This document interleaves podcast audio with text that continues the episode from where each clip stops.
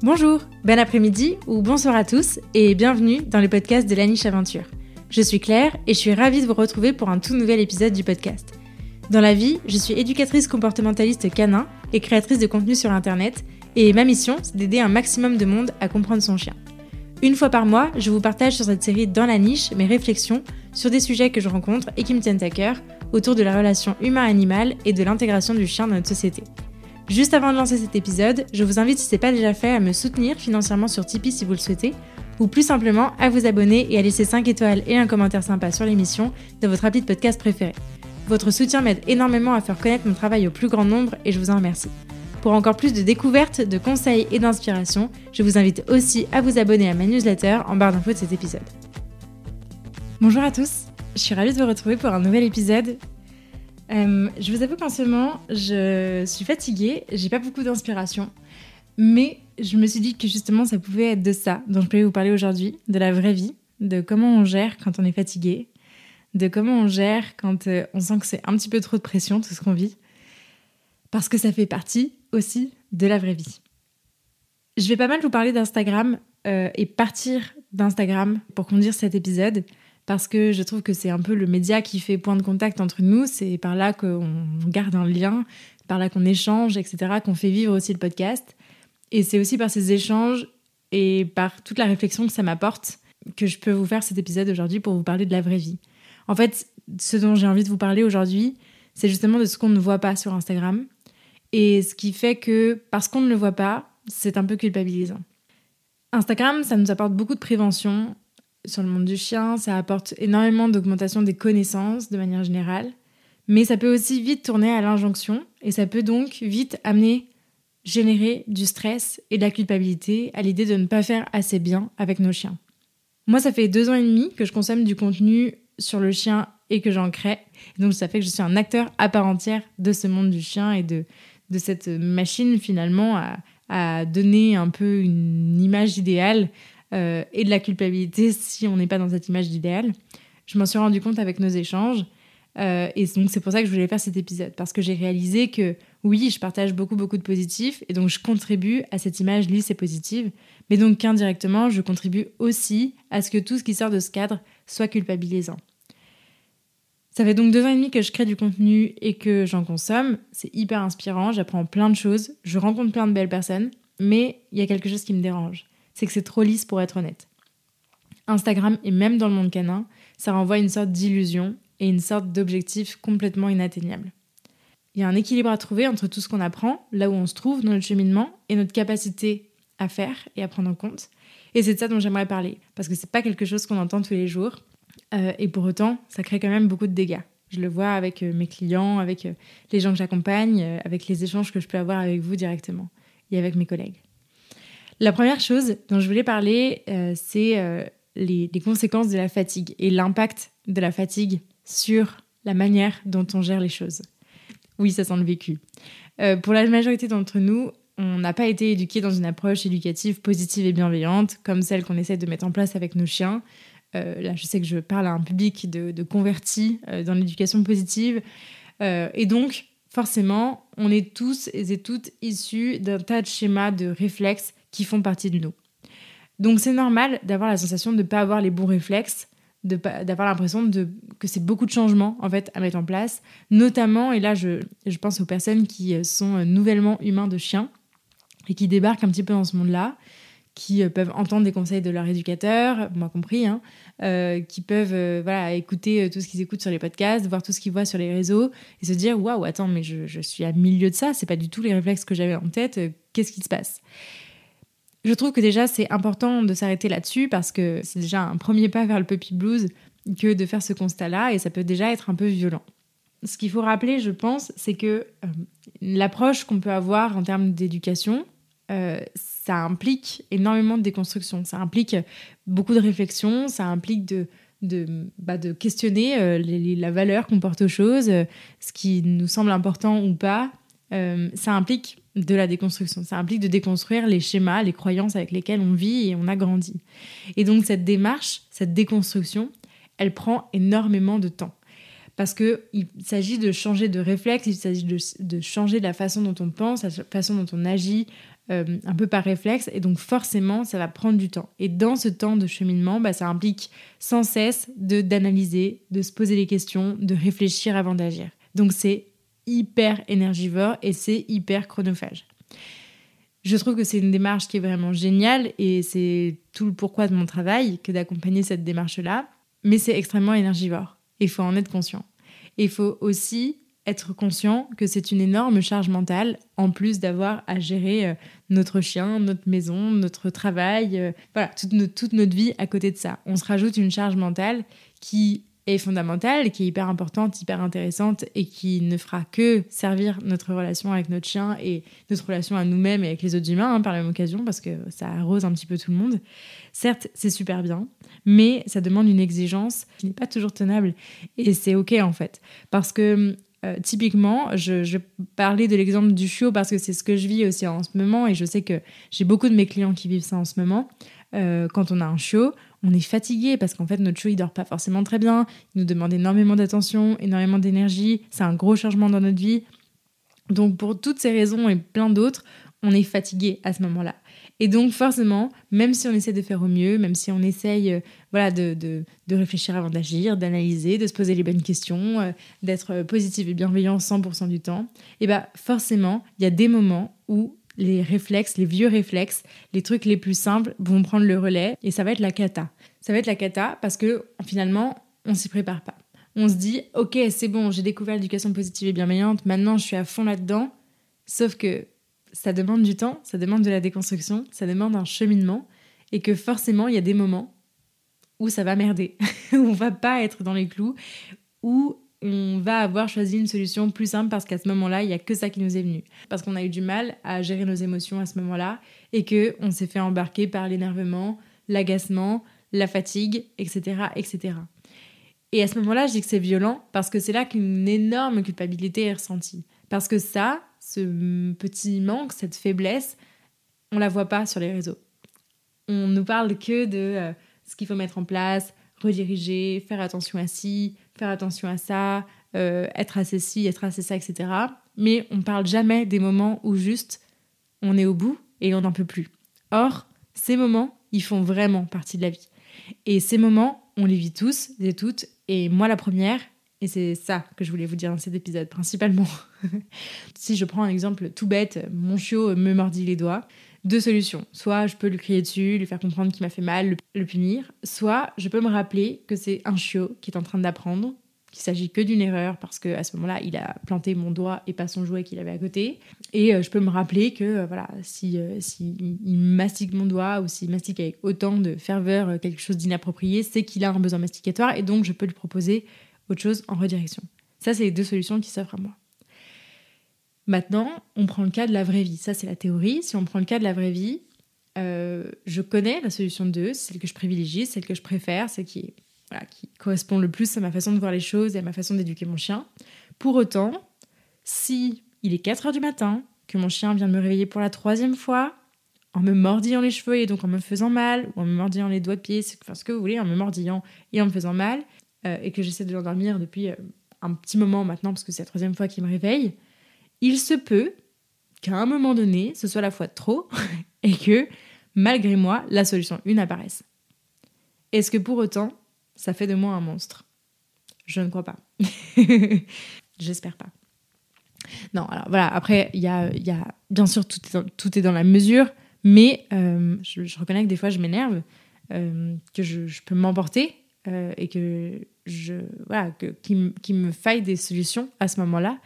Euh, parce que je suis plus en capacité de mettre en place la solution 2. Et en fait, c'est ça le vrai, le vrai truc. C'est est-ce qu'on est en capacité ou pas de mettre en place la solution 2, qui est la solution idéale, euh, qui théoriquement euh, fonctionnera, qui est la plus logique, qui est la plus efficace, la plus durable, la plus bienveillante aussi.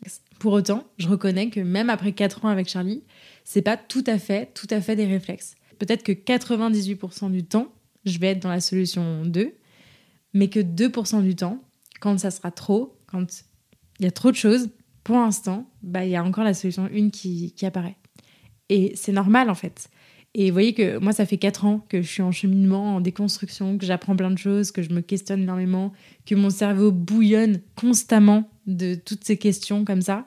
euh, et de toute cette gestion là que ça demande. Et pour autant, bah il y a encore des erreurs. Il y a encore des moments où je suis dans l'erreur et où je culpabilise, comme vous certainement.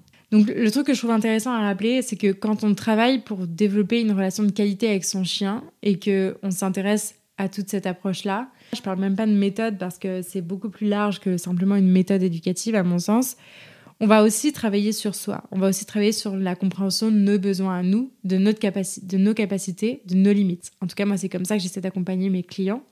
Euh, il ne s'agit pas de faire pour faire et de dire que c'est noir ou c'est blanc et qu'il faut faire absolument comme ça. Mais j'essaie d'accompagner mes clients aussi sur ce qu'ils vivent eux et dans quelle mesure ils vont être en capacité de mettre en place ce que je leur propose. Et si je vois que c'est pas possible, on fait autrement. Ok? On fait autrement et on fait au moins pire et on fait au, bon équilibre entre ce dont est possible l'humain et ce qui sera le plus bienveillant et positif et hum, doux pour le chien. Mais tout ça, ça demande des outils pour gérer ces moments culpabilisants. Donc ressentir de la culpabilité à ce moment-là, c'est normal et c'est OK. Mais simplement, j'aimerais vraiment que par cet épisode, le message passe de vous dire que, en fait, vous n'avez pas vraiment à culpabiliser parce que c'est normal, vous êtes en plein cheminement, que ça prend des années. Euh, j'ai l'occasion de, discuter avec des personnes qui sont dans le métier depuis plus de dix ans euh, et de voir qu'ils sont en fait traversés par les mêmes sentiments de culpabilité, de remise en question euh, que, que, nous, novices que nous sommes. Je me comptabilise dans les novices. Hein. Euh, je me dis que ça peut être en fait le projet d'une vie que d'accepter que des fois il y aura des erreurs de notre part. Donc je pense que c'est important de rappeler que tout le monde vit ça déjà, premièrement. Euh, que si on ressent cette culpabilité, c'est aussi qu'on avance dans notre cheminement. Donc c'est quand même un sentiment qui est positif in fine par rapport à ce qu'on vit. qu'on peut passer le relais dans des moments comme ça, donc en tout cas, euh, c'est important d'avoir des solutions de backup. Et moi, typiquement, là, avec mon chiot, mon compagnon m'est d'une très très grande aide. Et je ne sais pas s'il écoutera cet épisode, mais en tout cas, si un jour il l'écoute, merci. merci pour cette aide que tu m'apportes. Et puis euh, aussi qu'on peut laisser couler, qu'on a le droit de changer de pièce, de souffler, d'aller méditer, sauf euh, situation très dangereuse. Mais que si on n'est pas en capacité de gérer, en fait, on peut aussi laisser couler c'est pas euh, parce qu'on laisse couler une fois que notre chien va apprendre euh, à défoncer un plaid systématiquement dès qu'il en croisera un. Mais voilà, le, tout c'est de trouver un juste équilibre, mais aussi de garder une certaine bienveillance envers nous-mêmes et de pas s'autoflageller ou rajouter de l'agacement ou de l'énervement ou de l'inconfort là où déjà notre chiot ou notre chien nous met en situation d'inconfort par rapport à certaines choses. Euh, et pour ce qui est de la méditation, je voulais d'ailleurs euh, rappeler euh, que j'avais enregistré un épisode avec Marion Arlot sur le sujet de la méditation avec son chien. je vous mettrai le, lien de l'épisode en barre d'infos parce qu'en ce moment, je sais que c'est ça qui pourrait vraiment m'aider. et, d'ailleurs, Marion a créé tout un programme de méditation avec son chien pour se mettre à la méditation avec son chien. Donc, je vous inviterai à, aller checker, à aller checker ça. Je vous mets tous les liens en barre d'infos. Et pour finir sur les ressources sur ce, sur ce sujet, de la compréhension de nos besoins à nous aussi, et notre capacité à, à gérer ces moments-là. Euh, je vous invite à aller écouter aussi le podcast Maître Zen, Chien Zen, qui justement euh, traite de ce double aspect à la fois euh, éthologique et à la fois psychologique. J'avais enregistré là aussi un épisode, une interview sur le sujet avec, avec Laetitia et Sophie, qui sont les, les créatrices de ce podcast. Donc n'hésitez pas à aller l'écouter parce que moi, il m'a apporté énormément de ressources aussi sur la compréhension de mes besoins, de mes capacités et ma capacité aussi à prendre du recul par rapport aux situations. Le deuxième point que je voulais aborder dans cet épisode, c'était le fait de mettre notre chien dans une sorte de bulle ou bien de laisser couler et de lâcher prise. Parce que je trouve qu'Instagram permet de faire énormément de prévention et c'est vraiment génial, mais parfois c'est beaucoup. Et voir, ça tourne à l'injonction. La chaleur en été, marcher dans la neige, trop d'exercices, pas assez d'exercices, voir trop d'autres chiens, ne pas en voir assez, le besoin masticatoire, l'exposition au stress, etc., etc., etc. Tous ces sujets, on en parle très souvent sur les réseaux. Il y a des trucs qui sont euh, un peu saisonniers, il y a des trucs qui sont un peu de long cours. Et mine de rien, je trouve que ça tourne très très vite à l'injonction, au, truc minimum qu'il faut faire, au truc maximum qu'il faut faire, aux grilles d'évolution, etc., etc. Et tout ça, c'est intéressant parce que effectivement, bah, nos connaissances augmentent, donc on, est plus, on fait connaître aussi ces, ces, activités, cette prévention-là, et donc ça permet aux gens de faire plus attention. Typiquement, je pense qu'il y a 10 ans, euh, c'était encore euh, c'était encore pas euh, la norme de promener son chien tous les jours, de sortir son chien tous les jours. Aujourd'hui, ça l'est beaucoup plus. donc, typiquement, cette prévention-là, elle a du sens et elle, est, elle est très positive. Mais il faut quand même faire attention à ce que ça ne tourne pas trop à l'injonction aussi, parce que ça peut vite nous laisser penser qu'on ne fait pas assez qu'on ne fait pas assez attention, qu'on fait trop, ou, qu'on on ne propose pas assez d'activités de, masticatoires, ou qu'on expose trop au stress, etc., etc. Je pense qu'il y a un vrai équilibre à trouver entre effectivement le, le surprotéger un peu, ou le laisser livrer à lui-même, évidemment. L'important, c'est surtout de s'interroger sur les besoins de son chien et trouver un rythme qui lui convient. Je vous en parlais d'ailleurs dans le e-book sur la balade idéale avec son chien que j'ai sorti il y a quelques mois. Euh, l'idéal, c'est avant tout ce qui vous convient à vous et à votre chien. Euh, c'est pas quelque chose qu'on entend assez.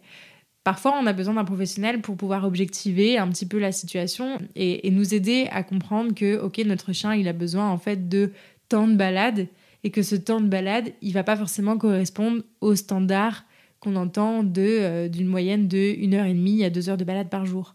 Et c'est ok en fait. Donc n'hésitez pas à vous faire accompagner si vous sentez que ces trucs-là tournent à l'injonction et que vous savez pas où vous placer en fait parce que vous avez l'impression de jamais bien faire, soit de faire trop, soit de faire pas assez. Pour vous citer euh, quelques exemples, moi typiquement le fait d'avoir deux chiens, ça m'a vraiment appris à lâcher prise et à me détendre sur tout un tas de sujets. Euh, typiquement sur les balades, ça a été vraiment le gros point pour moi. Euh, Charlie, je me suis toujours mise en tête qu'il lui fallait une heure et demie à deux heures de balade, que c'était vraiment l'idéal. Euh, par rapport à, voilà, aux besoins de, sa race, à ses besoins à lui, etc. etc. Et en fait, je me suis rendu compte que bah, déjà, euh, voilà, là, ces derniers mois, euh, il y a eu beaucoup de choses. Il a été malade, il y a eu euh, qui est arrivé, etc. Et puis même un, peu avant ça, j'ai trouvé qu'il avait des, moments de, de, stress un peu intenses dans la journée, etc. Et en fait, on a essayé de diminuer un petit peu les balades pour voir ce que ça donnait. Euh, de privilégier les environnements de balade un peu plus cool. Et en fait, je me suis rendu compte qu'en diminuant, en passant à environ une heure, une heure et quart, c'était très bien, c'était largement suffisant. Et qu'il était assez fatigué pour le reste de la journée, qu'il vivait mieux les choses, qu'il était plus détendu, qu'il profitait plus de son jardin aussi en étant euh, plus à la cool.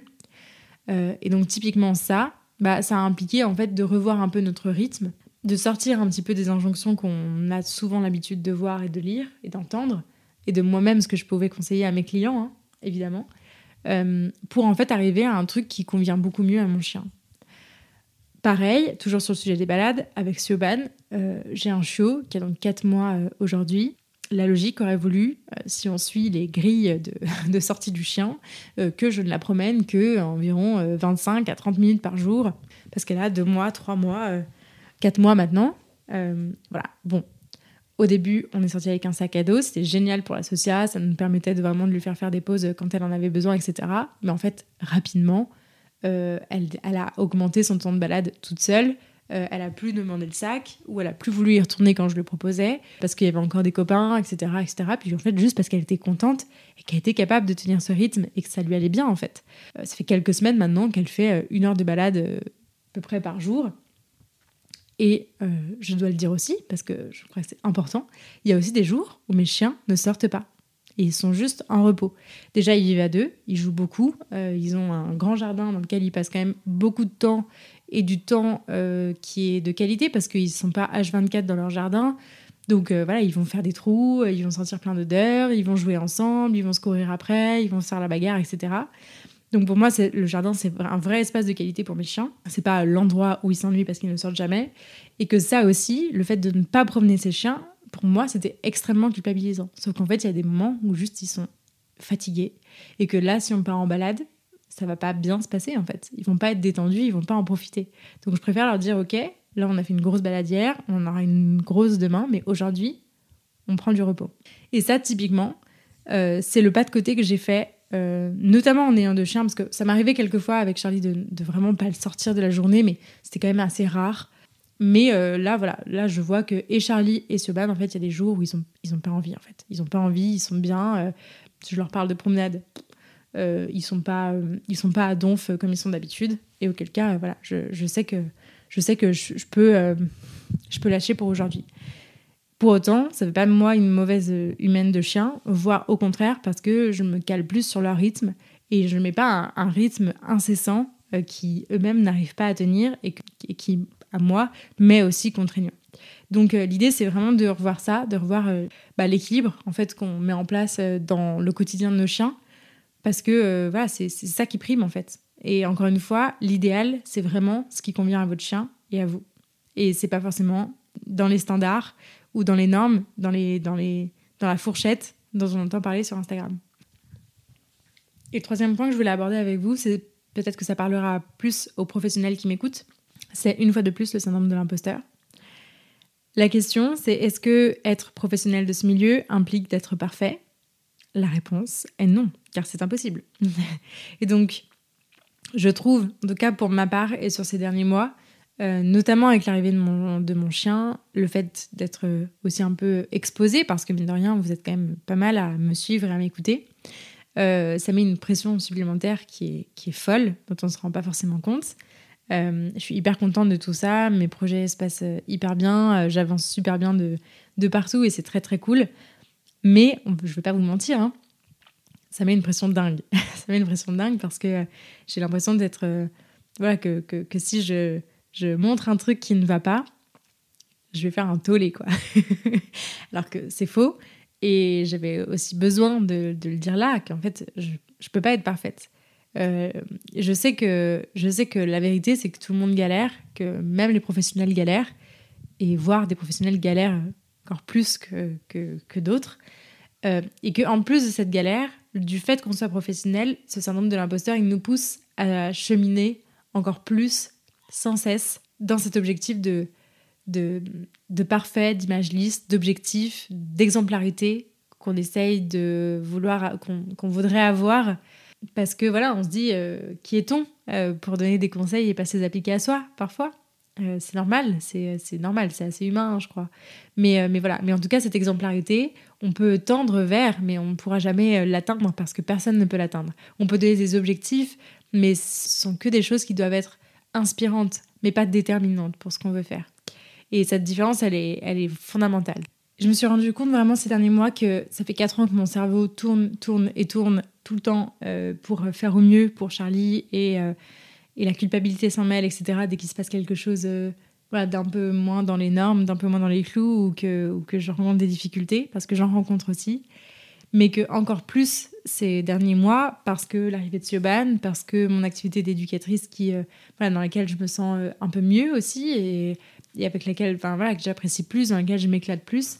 Et puis l'arrivée de, de Sioban, évidemment, qui, qui fait que voilà, maintenant euh, je suis professionnelle de ce milieu, je, suis spécialisée je me spécialise sur le chiot, donc forcément, euh, ça, doit être, euh, ça doit être top, nickel avec mon chiot.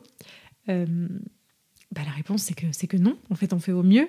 je sais que je suis meilleure qu'hier, mais je suis moins bien, je suis moins bonne que demain. C'est un constant cheminement, à la fois à titre professionnel et à la fois à titre perso avec mes propres chiens. Et je crois que c'est important de se le rappeler, c'est important de le dire, c'est important de l'écrire, c'est important de le faire entendre. S'il fallait garder qu'une chose de cet épisode, c'est que vraiment tout le monde galère, que si vous ressentez de la galère, de la culpabilité, de la difficulté, euh, vous n'êtes pas seul. Il y a plein de gens qui en ressentent. N'hésitez pas à en parler autour de vous, à en parler aux personnes que vous suivez aussi sur les réseaux. N'hésitez pas à contacter des éducateurs, à vous faire accompagner aussi dans ces difficultés, parce qu'on est là pour ça. On est là pour vous aider à faire ce pas de côté, euh, à prendre du recul. Et les éducateurs aussi se font accompagner par des éducateurs. Je crois que l'important, c'est de toujours faire de son mieux, de connaître ses limites, ses capacités, les besoins de son chien, et puis de composer en fonction de ça. Et ça n'a rien d'évident, ça n'a rien de simple. Et c'est normal de ressentir un peu de difficulté à faire tout ça.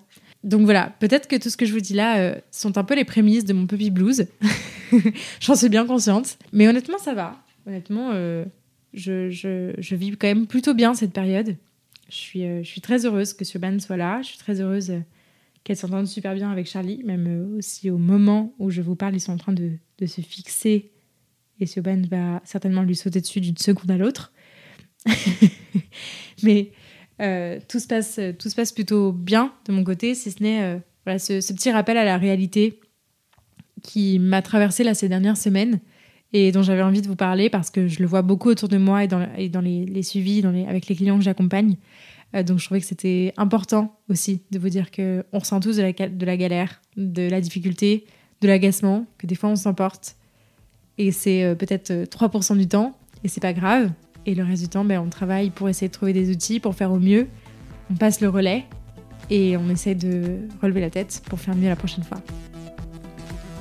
Merci beaucoup de m'avoir écouté jusqu'au bout et d'avoir passé ce petit moment avec moi. J'espère que ce nouvel épisode vous a plu et si c'est le cas, je vous invite à en parler autour de vous et à le partager sur les réseaux sociaux en me taguant @lanicheaventure. Pour enrichir votre écoute, ne rien rater des prochaines sorties et pourquoi pas vous faire accompagner dans l'éducation de votre chien, n'hésitez pas à visiter mon site, à soutenir mon travail sur Tipeee, à vous abonner à la newsletter et à me rejoindre sur les réseaux sociaux. D'ici là, prenez soin d'eux, prenez soin de vous et je vous dis à la prochaine